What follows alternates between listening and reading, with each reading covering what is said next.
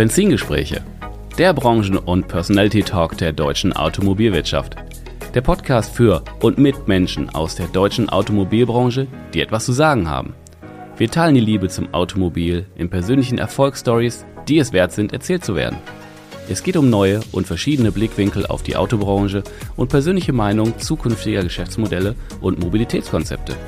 Vom prüfenden Blick in den Rückspiegel bis zur spannenden Aussicht mit Fernlicht in die mobile Zukunft.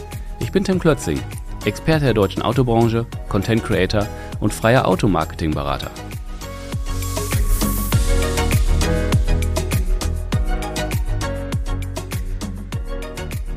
Bevor es nun losgeht, ein kurzer Boxenstopp bei meinem starken Partner für diese Folge, Caravana. Mit Caravana gibt es endlich eine Plattform, die sich vollkommen und exklusiv auf den Verkauf von neuen und gebrauchten Wohnmobilen und Wohnwagen fokussiert. Egal ob Einsteiger oder Profi, mit den cleveren Tools von Caravana findest du ganz schnell das passende Fahrzeug bei über 200 ausgewählten Händlern und nimmst direkt Kontakt zum Verkäufer auf. Finde deine Freiheit jetzt unter www.caravana.de. In dieser Folge geht's weiter mit Teil 2 dieser Story. Wer den ersten Teil nicht gehört hat, klare Empfehlung, auch anhören, macht mehr Sinn.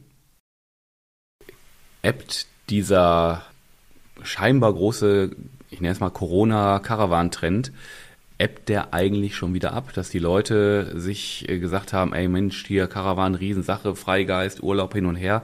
Jetzt waren sie vielleicht ein, zwei Mal im Urlaub und haben gemerkt, so Mensch, äh, ich übertreib mal, das Hotel auf Malle oder Ibiza ist irgendwie ja doch viel geiler, wenn du nur in den Flieger steigen musst und da wirst du halt bedient. Ja, das ist also abebben leicht. Es ist nicht so, dass wir jetzt so einen Bruch wieder drin haben, dass wir wieder da sind, wo wir vorher waren, weil letztendlich diese Urlaubsform doch eine, eine signifikante äh, Wertigkeit erlebt hat. Und die ist auch nachhaltig und die bleibt auch da. Also der Trend ist schon noch da. Man sieht das auch auf den Messen. Wir hatten ja Anfang des Jahres jetzt einige Regionalmessen. Und auch unsere Hausmesse, die Publikumsmenge, die war enorm. Ne? Also die Messen waren ausverkauft, die waren belebt, da waren sehr viele Menschen auch unter der Woche. Nur die haben, viele haben nicht gekauft, weil wir mittlerweile auf einem Preisniveau sind. Ne? Wir haben teilweise äh, Preissteigerungen von Anfang 20 bis heute von 60 Prozent, 50 Prozent, 40 Prozent. What? Das, das sind, ja, das sind ganz extreme Geschichten, die es Boah. halt für viele dann auch nicht mehr möglich machen, so ein Fahrzeug zu kaufen. Also wir haben viele Kunden, die, wie ich schon gesagt habe, die mit uns gewachsen sind, die mhm. wollten jetzt sich wieder erneuern, haben aber gemerkt, dass die Zuzahlung so hoch ist, dass sie sich das gar nicht leisten können. Wahnsinn. Und mit der aktuellen Zinsentwicklung ist auch eine Finanzierung dann keine Option mehr, ne, weil die Rate auch zu hoch wird. Mhm. Und das ist, wird jetzt gerade zum Thema, ne, dass wir gerade auf einem Preisniveau sind, wo ich nicht weiß, ob wir uns dann jetzt nicht einfach, wir haben uns, glaube ich, schon unten jetzt eine, die Einstiegsklasse abgeschnitten im Moment, wenn das so weiter mhm. bleibt. Ja, ja, wollte ich gerade auch drauf hinaus, aber okay. Ist das, wir haben schon ein paar Mal so den Trend bei den Autohändlern angesprochen, die dann auch mit Caravans handeln und das als Halsbringer sehen. Mm, ja, wie, wie siehst du den Trend? Wie kritisch siehst du das möglicherweise? Ich meine, da gibt es ja verschiedene Ebenen, äh, Modellpolitik, äh, auch Herstellermodelle und sowas. Mhm. Haben wir schon alles ein bisschen angesprochen, aber vielleicht hast du noch ein paar Sätze dazu. Mhm. Also ich sehe es grundsätzlich äh, wie immer äh, solche Sachen kritisch, wenn man so mit, mit wenig Know-how sagt, okay, das machen wir jetzt einfach mal. Ne? Ja, ich finde okay. in der heutigen Zeit und gerade wenn man mit solchen Gütern handelt, die doch sehr viel Kapital binden, dann äh, muss man sich vorher darüber bewusst sein, was das ist und was man da, was man da tun muss, damit das auch funktioniert. Und da gibt es sowohl Beispiele, wo das äh, nicht funktioniert. Es gibt aber auch ein paar Beispiele, die ich kenne, wo das gut funktioniert, ne? wo der Autohändler sich gut darauf eingestellt hat. Aber das sind die wenigsten. Die meisten merken, dass es eben nicht damit getan ist, einfach die Fahrzeuge mal neben die anderen zu stellen und den Verkäufern zu sagen, hier verkauft das mal mit.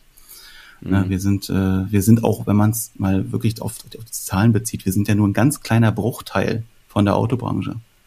Ne? Mhm. Also, dass jeder Autohändler jetzt parallel mit den Produkten handelt, geht gar nicht. Das funktioniert gar nicht, weil die Abnahmemenge dafür gar nicht vorhanden ist. Mhm. Ne? Und äh, wie gesagt, die werden anders verkauft ähm, und man muss einfach mit dem Kunden, man hat ihn in anderen Situationen.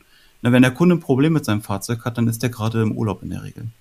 Mhm. Und wenn er im Urlaub ist, dann hat er keine Zeit für den Termin dann äh, zu warten, ja, komm mal in zwei Wochen wieder, weil dann ist der Urlaub vorbei und dann ist auch äh, die gute Bindung zum Kunden vorbei. Und mhm. wir sind jetzt hier auch auf dem Weg zur Ostsee. Wir haben natürlich auch viele Durchreisende und wir lassen uns halt immer sehr viel äh, Slots noch frei, was halt sehr schwer ist, weil die Werkstatt komplett ausgelastet ist. Aber diese Puffer-Slots, wo wir sagen, okay, wenn jetzt ein Kunde kommt und da geht irgendwie die Pumpe oder der Kühlschrank nicht, dann nehmen wir den rein. Weil das Schlimmste ist, wenn der jetzt irgendwie seinen Urlaub nicht vernünftig verbringen kann. Und auch wenn er bei einem anderen Händler gekauft hat, das ist dann erstmal egal. Ne? Mhm. Ne? Und Womit man auch rechnen muss, wenn man das tut, ist, äh, dass man einfach auch eine hohe Kapitalbindung hat und auch viel längere Standzeiten. Und bei dem aktuellen Zinsniveau kostet auch so ein Fahrzeug dann auch mal mitunter ganz schön viel Geld, wenn das eine Zeit lang steht. Mhm. Und dann ist halt diese große Marge oder der, der Rohertrag, den man da sieht, der, ist, der wird schnell geschmälert. Und was man auch wissen muss, ist, dass wir eine sehr hohe Varianz bei uns in der Branche haben. Also die Produkte, das ist halt nicht nur der A4, der A5 und der A6, vielleicht noch mit einem Sport- oder ohne Sportpaket, sondern wir haben dann innerhalb des A6 haben wir dann eben noch ganz viele verschiedene Grundrisse, also wie das Fahrzeug aufgebaut ist, ne? welche Betten hat das zum Beispiel. Wir haben hinten mhm. Einzelbetten oder ein Doppelbett oder so ein King-Size-Bett, was in der Mitte ist, wo man rumgehen kann. Dann gibt's davor gibt's Bäder, die sind komplett in einem Bad. Dann gibt es Bäder, wo die Dusche getrennt ist. Dann gibt's mhm. verschiedene Arten von Küchen. Also es sind ganze Häuser und die sind so unterschiedlich und dann auch mit unterschiedlicher Ausstattung. Ne? Der Kunde erwartet ja auch, dass er viele Anbauten bekommen kann. Es ist ja nicht so, dass du den Wagen vom Werk nimmst und dann dem Kunden gibst, sondern wir rüsten ganz, ganz viel nach und Dafür brauchst du dann eben auch die Werkstatt und die Kapazität und den Einkauf von den Teilen und so weiter, mhm. damit du überhaupt das bieten kannst, was ein Kunde erwartet. Mhm. Und dann, was ein Thema, was mich auch aktuell wieder sehr beschäftigt, ist das ganze Thema Gewährleistung. Wir haben bei uns in, in unserer Branche ein massives Zuzahlgeschäft in der Gewährleistung. Ne, also alleine bei uns, wir legen jedes Jahr einen sechsstelligen Betrag weg für Gewährleistung, die der Hersteller uns nicht wiedergibt. Weil einfach die, die, Uiuiui weil die Prozesse dort sehr kompliziert sind, weil die auch sagen, hey, ihr kriegt mhm. nur einen ganz kleinen Stundenverrechnungssatz äh, zurück und so weiter. Da hängt ganz viel dran, da ist ganz viel Arbeit noch zu tun, damit das dann auch so wird, dass es, ja, ähm, ein Hersteller sagte mal vor ein paar Jahren, er möchte äh, Best in Service werden. Da sind wir aber insgesamt noch relativ weit von entfernt. Ne? Äh, und Best in Service heißt eben, dass es eben kooperativ funktioniert, dass wir dem Kunden auch ohne Nachfrage sagen können, jo, das machen wir jetzt und dann wird das erledigt und wir kümmern uns darum, dass du da nichts mehr machen musst. Mhm. Und das ist auch ein Riesenthema. Und dann parallel jetzt noch geguckt, also die letzten Jahre mag das alles noch cool gewesen sein für einen Autohändler. Wir steuern gerade auf eine Rezession zu ne, und die wird nicht ohne sein. Wir haben, wir entwickeln jetzt im Gesamtmarkt, im Gesamtmarkt seit Oktober massive Überbestände und Überbestände heißt, dass wir jetzt mittlerweile, also wir als Händler sind jetzt mittlerweile auf dem Bestandsniveau, wo wir vor Corona waren. Und es ist überhaupt nicht absehbar, dass das, äh, dass das weniger wird. Hm. Und Bestandsaufbau okay. heißt ja auch, du kriegst mehr Fahrzeuge, als die du verkaufst. Hm. Und das ist eine Entwicklung, die gerade jeder Händler mitmacht. Und deswegen jetzt in diese Branche reinzugehen, ist, glaube ich, keine gute Idee. okay. Wir, Ich habe da jetzt Zahlen gehört, da, da wird ja echt Angst und Bange. Ne? Du musst ja alleine mal die Produktionskapazitäten der Werke neben die erwartete Abnahmemenge oder die mhm. erwartete Nachfrage legen. Und das ist, das ist mhm. ein riesengroßes Gap dazwischen. Okay. Schauen wir noch mal kurz ein bisschen auf dich, weil du bist ja nicht nur Geschäftsführer eines Familienunternehmens, sondern du hast ja während deiner Ausbildung, haben wir vorhin schon angesprochen, Siskara gegründet und entwickelt und gegründet sozusagen. Da habe ich gesagt, CRM, DMS. Ähm, ja, warum braucht ein Caravanhandel eine spezielle Lösung? Das klingt so, das klingt so einfach, aber man weiß sofort, nee, könnte doch irgendwie ein bisschen mehr dran sein. Warum? Was ist, was, was, was ist da los? Hm. Also der, der Hintergrund ist eigentlich der, ähm, als ich das 2009 angefangen habe, ähm, ich habe immer noch parallel immer viel für meine Eltern gemacht im Betrieb ne, und habe immer geguckt, wo was was wo kann ich überhaupt von der Ferne helfen? Ich war ja damals in Ravensburg und der Betrieb in Kremine, wir waren irgendwie 800 Kilometer auseinander. Was kann ich äh, für die damalige Zeit dann mittlerweile geht das ja, ne? Aber damals eben mhm. nicht. Was kann ich von der Ferne machen? Und habe mich dann so ein bisschen um das Online-Business gekümmert und damals gab es auch schon Fahrzeugbörsen, mobile.de und so weiter. Es war aber nicht möglich, die Fahrzeuge auf eine vernünftige und schnelle Art und Weise anzulegen. Und ich habe dann irgendwann gedacht, hey Mensch, du hast programmierst ja jetzt schon ein paar Jahre, versuch doch mal, vielleicht kriegst du das irgendwie besser hin. Ne? Mit Datenbanken kan kannte ich mich ja auch schon aus. gesagt, das muss doch besser gehen als das, was es da gibt. Und da habe ich angefangen, so eine Fahrzeugdatenbank zu entwickeln. Und ähm, habe die auch relativ schnell dann Suscara genannt. Ich habe mir dann so einen Zettel gemacht, habe mir einfach so ein paar Sachbegriffe aufgeschrieben, die so in unserer, die so passen würden und dann das, was am besten geklungen hat, das habe ich dann nachher genommen.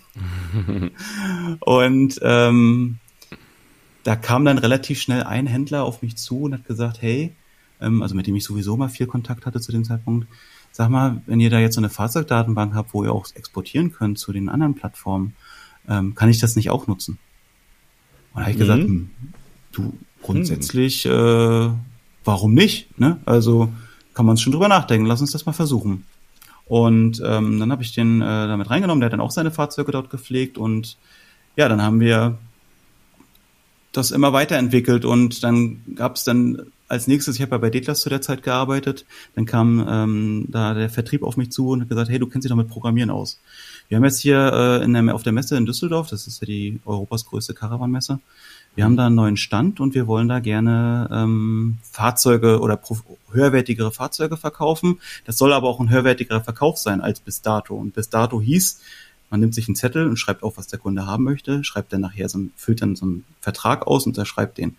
Und dann habe ich gesagt, du, ich habe da gerade so eine Datenbank entwickelt, die eigentlich von der Basis her sehr gut funktionieren würde. Lass uns doch die mal nehmen. Mhm. Und ja, da haben wir dann so immer so nach Feierabend uns dann zusammengesetzt und ein bisschen was entwickelt und am Ende des Tages wurde das dann in Düsseldorf eingesetzt, das erste Mal überhaupt so digital und alles äh, online basiert. Dann mussten die das war damals noch, die brauchten erstmal Drucker, die das auch können. Also die so von einem iPad oder von einem Laptop aus drucken können. Die brauchten eine vernünftige, stabile Internetleitung. Ja, das war sehr, sehr turbulent damals die Zeit. Ja, wir haben am Ende des Tages äh, dann dort zehn Verkäufer, glaube ich, gehabt. Und nach der Messe kamen dann nochmal zwei, drei auf mich zu und gesagt, hey, wir würden das gerne auch ganzjährig nutzen. Und dann habe ich gesagt, du, okay, klar, dann äh, machen wir das. Und es ist ja jetzt eingerichtet, du kannst es ja online, du kannst es ja dann auch nah nutzen. Dann habe ich mir dann so ein Lizenzmodell ausgedacht damals, das war noch überhaupt, dass es überhaupt irgendwas gibt. Ich war damals glücklich, dass ich ein bisschen was äh, dazu verdient habe und dann ist das so gewachsen und dann kam immer mehr dazu und ja, dann war ich irgendwann an dem Punkt, dass ich gesagt habe, okay, ich habe immer wieder Zeit reingesteckt. Immer wenn, dann, wenn ich abends dann zu Hause mhm. Langeweile hatte, dann habe ich dann da meine Energie reingesteckt und dann kam nachher dann auch schon so Input von anderen Händlern, die mhm. was verbessern wollten und ja, das ist dann äh, mit der Zeit immer weiter gewachsen und gewachsen und heute habe ich dort Mitarbeiter angestellt, die sich um den Vertrieb kümmern. Wir sind, ich glaube sogar, dass wir da der Marktführer sind in dem Bereich, weil wir 200 Händler angedockt haben. Man redet in dem Markt von 600 Händlern. Mhm. Ich wüsste zumindest kein System, was mehr äh, Händler hat. Und mhm. wir sehen uns da gar nicht so als Warenwirtschaft, wie es äh, uns viel nachgesagt wird. Also wir sind viel im Wettbewerb mit, mit anderen Warenwirtschaftssystemen, aber die ähm, haben andere Probleme. Die sind meist offline basiert, die haben ja viele sind viel in ihrem Gerüst gefangen äh, und wir haben uns eigentlich immer auf das Operative Geschäft gestürzt. Also wie verkauft man, wie vermietet man Fahrzeuge, wie mhm. geht man mit dem Fahrzeug in der Werkstatt um. Ne? Das, es geht immer, es ging immer darum, dass der Kunde und der Nutzer im Vordergrund stehen und nicht die Daten, die im Hintergrund gesammelt werden. Weil die. Daten, das kannst du immer irgendwie darstellen, aber dass die Eingabemasken so selbsterklärend sind und so schnell funktionieren mit Schnittstellen und so weiter, das ist eben das, was Syskara ausmacht. Diese, warum braucht der Caravanhandel eine eigene Lösung, hast du ja gerade gefragt. Das liegt in erster Linie daran, dass die ganzen naheliegend Pkw-Lösungen äh, einfach für dieses Produkt nicht gedacht sind. Ne? Hm. Da geht's halt um Keilriemen und Leistung und Ölwechsel und so weiter, aber da geht's eben nicht darum, wie man eine Markise einbaut oder eine Sattanlage einbaut oder was es da noch so für Teile gibt. Und was halt auch ein Riesenthema ist, wir haben in unserer Branche kaum Schnittstellen und Dokumentationen. Das heißt, die ganzen Daten, die wir da in unserem System haben, die werden teilweise manuell von uns eingepflegt und dem. Händler so zur Verfügung gestellt, mhm. damit er dort eben äh, ein einfaches Verkaufen und äh, eine einfache Bestandsverwaltung hat. Und mhm. ja, mittlerweile, wir wachsen halt auch trotzdem immer weiter. Wir gucken jetzt auch, dass wir das Thema Warenwirtschaft bei uns mit aufnehmen, ähm, dass wir da auch ein vollwertige, vollwertiger Anbieter sind, dass man quasi auch mit uns den Handelsbetrieb komplett alleine steuern kann. Aber das ist Entwicklungszeit, da muss man sich reindenken und wir sind auch kein Unternehmen, was jetzt das mal eben rausschießt aus der Hüfte und sagt, hey, da ist es jetzt, aber wir entwickeln es dann weiter, wenn ihr es nutzt. Wir wollen schon möglichst was Fertiges nachher haben und mhm. ja, so gucken wir an allen Enden und Ecken, dass wir das ganze System immer weiterentwickeln und das macht mhm. auf der einen Seite sehr viel Spaß, Ne? Wenn man mhm. immer dieses Probleme lösen durch Digitalisierung macht mir einfach sehr viel Spaß. Und auf der anderen Seite, äh, ja, tut man für diese Branche auch was Gutes. Mhm. Ja, cool, ja. Gibt es da noch weitere Ideen, die ihr so, du sagst, es war in Wirtschaft, willst du noch ein bisschen integrieren? Ähm, gibt es da noch was anderes, was da möglicherweise von euch kommt oder? Ja, wir sind, wir sind gerade seit, ich glaube, seit über einem Jahr, ja, das ging letztes Jahr im Februar, also schon weit über einem Jahr, sind wir an einem ganz eigenen Projekt dran, was eigentlich auch schon so seit, seit, seit meiner Anfangszeit bei mir in der, ich sag mal, in der Schublade liegt. Und das ist eine äh, eigene Fahrzeugbörse. Also wir, wir haben eine sehr große Datenbank und wir haben sehr viele Händler, wie gesagt, bei uns drin mit sehr vielen Fahrzeuginseraten. Wir haben auch viele große Händler drin und es wird gerade in der aktuellen Zeit immer wichtiger, wieder Leads zu generieren und an Nachfrage zu kommen und vor allem den Kunden gut abzuholen. Das ist das, wo wir sagen, hey, das können wir, das können aber andere nicht. Und da habe ich dann irgendwann dann letztes Jahr den Entschluss gefasst, lass uns das jetzt machen, weil wenn wir es jetzt nicht machen, dann machen wir es nie. Und dann haben wir angefangen und haben uns einen Partner gesucht, der das für uns entwickelt, weil wir das einfach zeittechnisch selbst nicht schaffen und weil man da dann auch die Möglichkeit hat, dass man es einfach dann objektiv nochmal beleuchtet und dann auch einfach aus allen Bereichen, ob es jetzt UX ist, also das Design oder die, die äh, Benutzerfreundlichkeit oder auch die Programmierung selbst, dass man da einfach auch nochmal ähm, den State of the Art mit in, ins Unternehmen sich holt. Die entwickeln und entwickeln und entwickeln und wir werden jetzt äh, vor Düsseldorf dieses Jahr äh, mit dem Thema Online gehen. Mhm. Ähm, haben auch viele Händler im Gepäck, haben auch die ersten Hersteller im Gepäck, die da mitmachen und ich glaube, dass wir es schaffen werden, ähm, der Branche nochmal eine eigene Plattform zu geben. Mhm. Eine eigene Plattform, wo der Kunde sich besser beraten und besser aufgehoben fühlt und wo die Verbindung zwischen dem Kunden und dem Händler besser und schneller hergestellt wird. Mhm. Ja, wir sprachen schon mal drüber und es wird ja auch demnächst irgendwann launchen. Und du sagst ja auch, dass so eine, so eine Börse ja auch ähm, etwas andere Anforderungen hat und nicht so äh, klassische große Börsen haben Caravans auch mit drin, aber ihr wollt halt wirklich das Segment alleine nehmen und besser darstellen, ne? Ja, also wir haben, wir haben zwei große, auf zwei große Themen äh, einen großen Fokus und einen großen Wert gelegt. Das eine ist, dass wir äh, ausschließlich mit dem Handel zusammenarbeiten.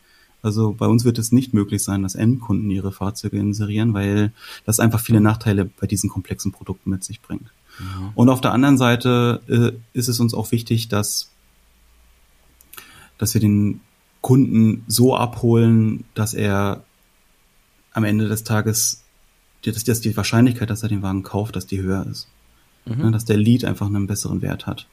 Mhm. Und ja, das sind so die, die, die, die großen Themen, auf die du Wert legst.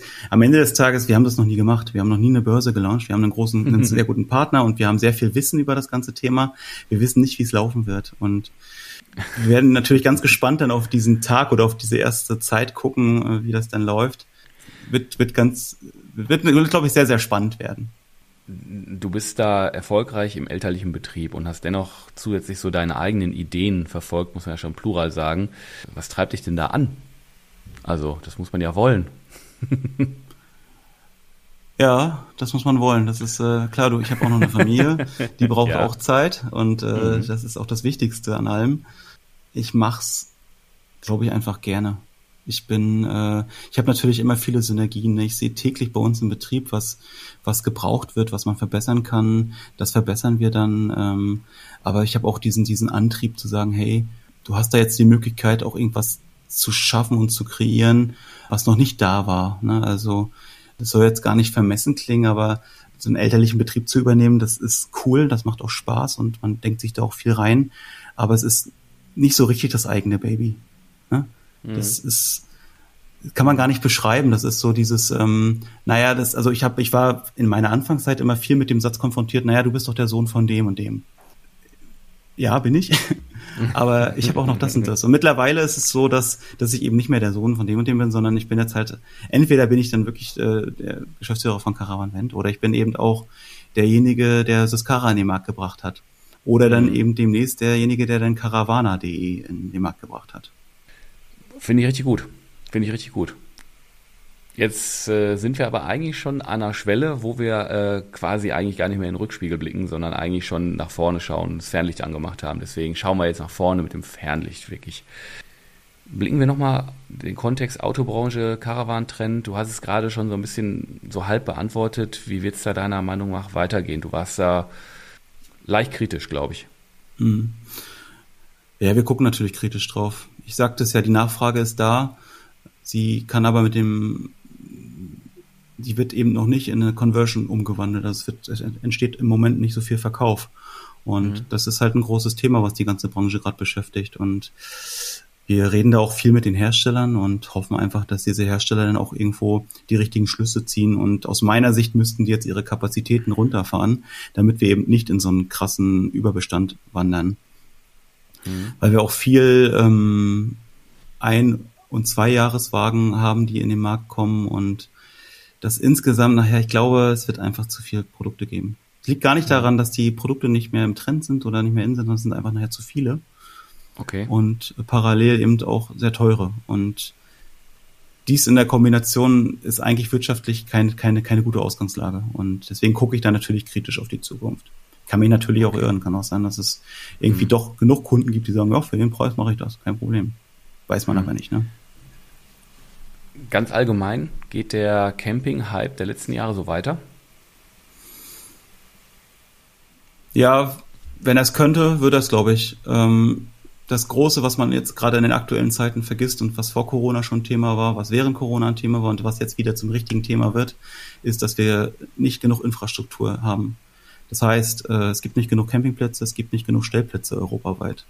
Und das bedeutet, du musst weit im Voraus planen, und deinen Platz buchen, was aber ja gar nicht der Sinn und Zweck eines Wohnmobils ist. Ne? Der Sinn und Zweck ist eigentlich, dass du losfährst, irgendwo hinfährst mhm. und sagst, okay, hey, mhm. cool, hier will ich jetzt bleiben und hier bleibe ich jetzt stehen.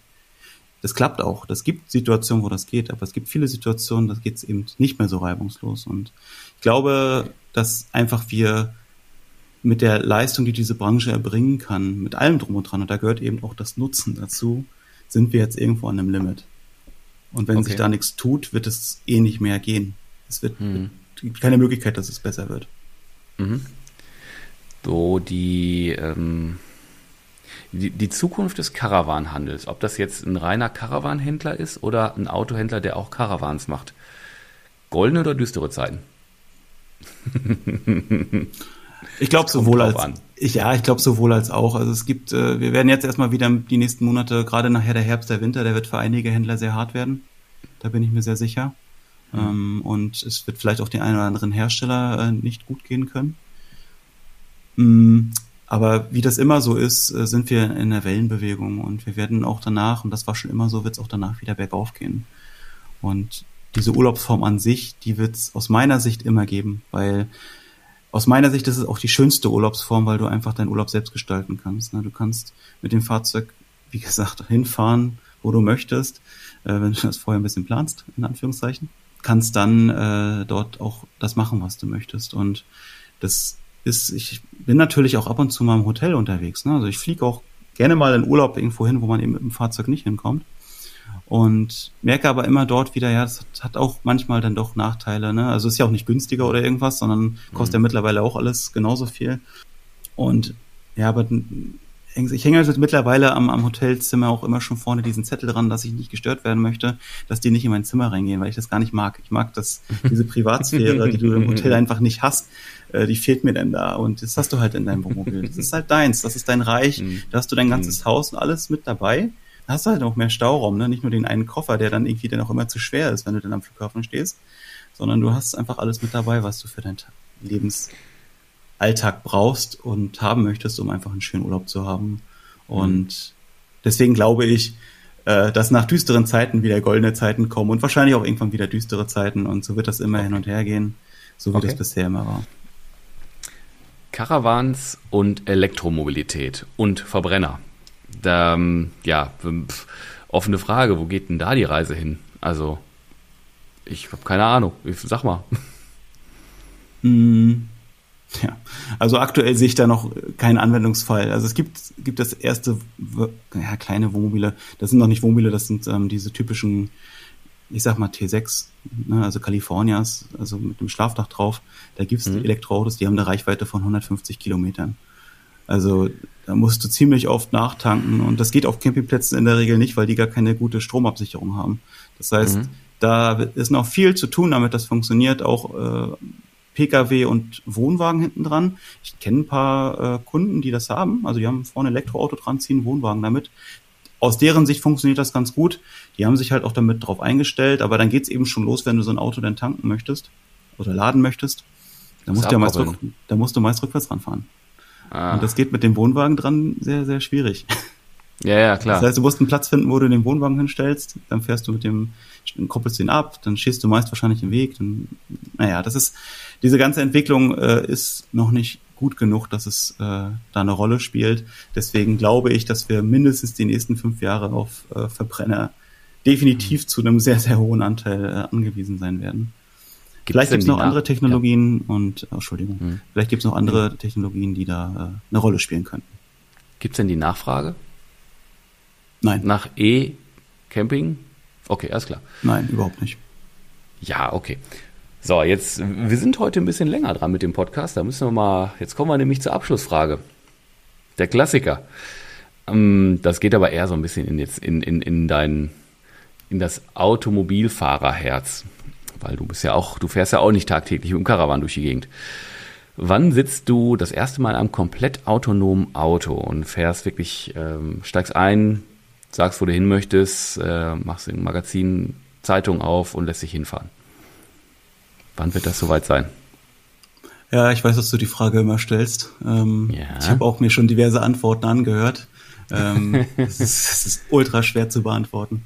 Also ich glaube schon, dass das noch einige Jahre gerade hier in Deutschland dauert, weil die Gesetzgebenheiten erstmal dafür geschaffen werden müssen. Und ich glaube, wie immer sind wir da in Deutschland wahrscheinlich die Letzten, die da was machen. Aber du fragtest ja, wann ich das erste Mal drinnen sitze. Und ich glaube, äh, im Ausland wird das früher möglich sein. Und da wird man, denke ich, schon so in spätestens zehn Jahren, denke ich, drin sitzen. Äh, ich finde dieses Thema autonomes Fahren sowieso sehr, sehr spannend, weil wenn man das mal auf so ein Wohnmobil münzen würde.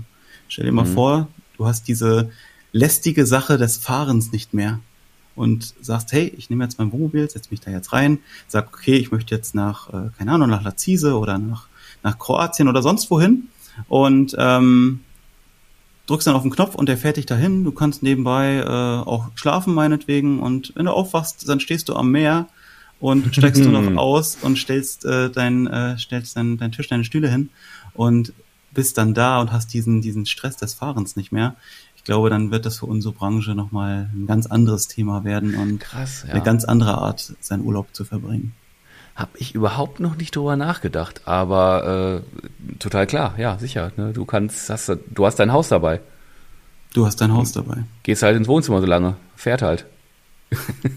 ja, oder ins Schlafzimmer oder was auch immer. Ne? Also Ah, geil. Was, was halt geht okay. dann, ne? Aber mhm. ja. Ja, Mensch, äh, Manu, ganz, ganz lieben Dank, dass du dir die Zeit genommen hast und ähm, wirklich bei dir, also ich musste so ein bisschen bohren, so die, die, weil ich bin ja nun mal stärker in der in der Automobilbranche unterwegs, ähm, fand das aber extrem spannend, mh, mm, weil euer Business halt auch ein, ein großes ist und das halt so rübergeschwappt ist, da mal ja, äh, ja, sozusagen Licht ins Dunkel zu bringen von von einem absoluten Experten, der äh, seit, ich glaube, dein erster Kinder, dein erster Kinderwagen wird wahrscheinlich ein Caravan gewesen sein, der so damit verwoben ist. Ganz herzlichen Dank, dass du die Zeit genommen hast. Gerne. Vielen Dank, dass du mich eingeladen hast. Ja, gerne. Ja, dann sind wir für heute mit dem Podcast durch und ja, ich sage, macht's gut, fahrt sicher und äh, wo immer ihr uns hört, macht's gut, bis bald, ciao. Also, tschüss. Der Manu auch. Ja. weil, weil sagt man tschüss. Ja, tschüss, genau. Ciao, macht's gut. Bis bald.